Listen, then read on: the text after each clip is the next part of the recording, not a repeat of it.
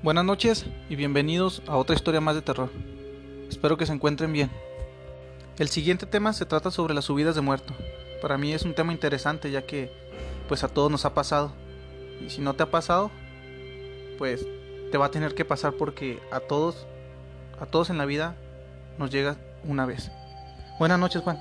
¿Cómo estás? Gracias por acompañarnos una vez más aquí. Hola, buenas noches y muchas gracias por estar de nuevo con ustedes. La siguiente historia nos la manda Juan Román Palma. La subida de muerto me pasó todos los días durante más de un mes. Tomaba café para tratar de no dormir y sentirlo. Pero cuando me vencía el cansancio, volvía. Hasta que en un día fue más por desesperación que por valentía. Cuando en la noche que estaba dormido sentí que me aplastaban.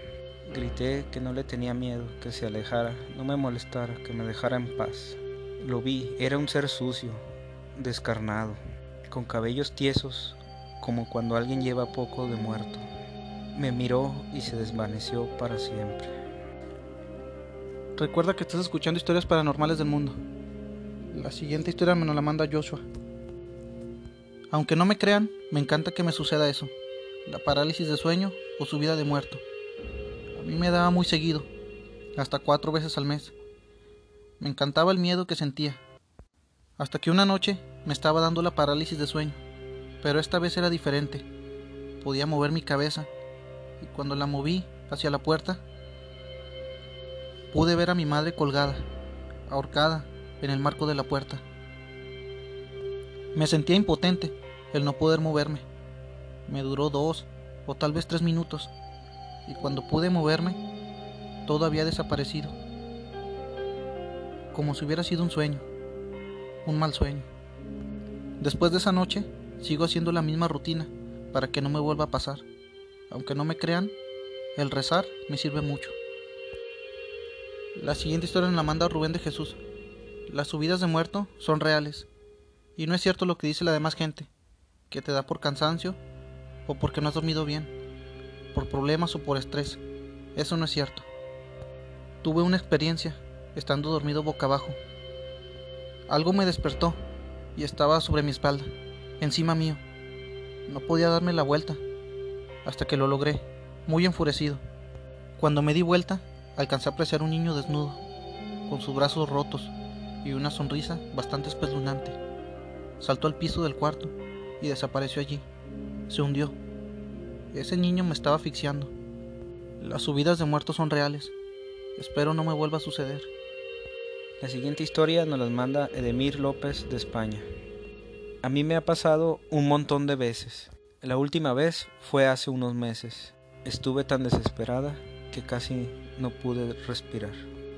Por más que lo intentara, escuché el llanto de mi bebé. Reaccioné y recuperé el aliento. Si no fuera por él, quizás no estuviera contando esto. La siguiente historia nos la manda Jessica Borges, de Monterrey. Me quedaba dormida y podía escuchar a mi familia, pero yo quería moverme, gritar, pedir ayuda, pero no podía. Un día le comenté a un amigo y él me dijo que hiciera oraciones. Y gracias a Dios, hace un par de meses ya no he vuelto a pasar por eso. Es algo horrible. La siguiente historia nos la manda Ernesto Macías. Soy de Monterrey, municipio de Apodaca. Estar dormido por la noche, a gusto, descansando, sin preocuparte de nada, y en eso despiertas, sintiendo que alguien se acuesta en tu cama. Si sientes eso, entonces estás a punto de que se te suba el muerto. Estaba dormido y sentí a alguien que se me subía. Quise moverme y no pude ni gritar tampoco pero pude luchar contra eso. Yo sentía que podía dar vueltas en la cama y de repente me fui a un vacío oscuro y ya no pude más.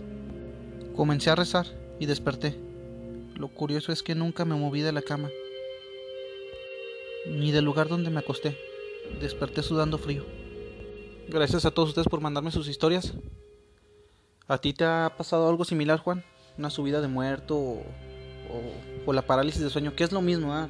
Prácticamente aquí nomás el nombre científico viene siendo la parálisis de sueño. ¿Te ha pasado algo similar a estas historias? En varias ocasiones sí he tenido esa amarga experiencia. Yo también a mí me ha pasado dos ocasiones eso, la, las subidas de muerto y, y pues como toda la gente te pasa, pasas por esa experiencia y al rezar se va. Pero te tengo una pregunta, Juan. ¿Qué tal que cuando se te suba el muerto, en vez de rezar, le hables y le pidas un favor a esa cosa que está detrás de ti o arriba de ti? Suena loco, ¿no? Pues hay alguien que sí lo hizo y me mandó su historia. ¿Tú te atreverías a hablar con ese ente que está detrás de ti y pedirle un favor? Pues la verdad yo no personal no. Quizás hablar o maldecirlo o algo así, pero pedirle un favor no creo. Bueno, pues estén atentos para escuchar esa historia aquí. Muchas gracias por acompañarme esta noche, Juan. De nada, gracias a ti, es un placer estar con ustedes otra vez. Recuerda que si tienes alguna historia que contarme, házmela llegar a mi correo electrónico o a mi WhatsApp que se los dejo aquí en la descripción. Que estén bien y que pasen buenas noches.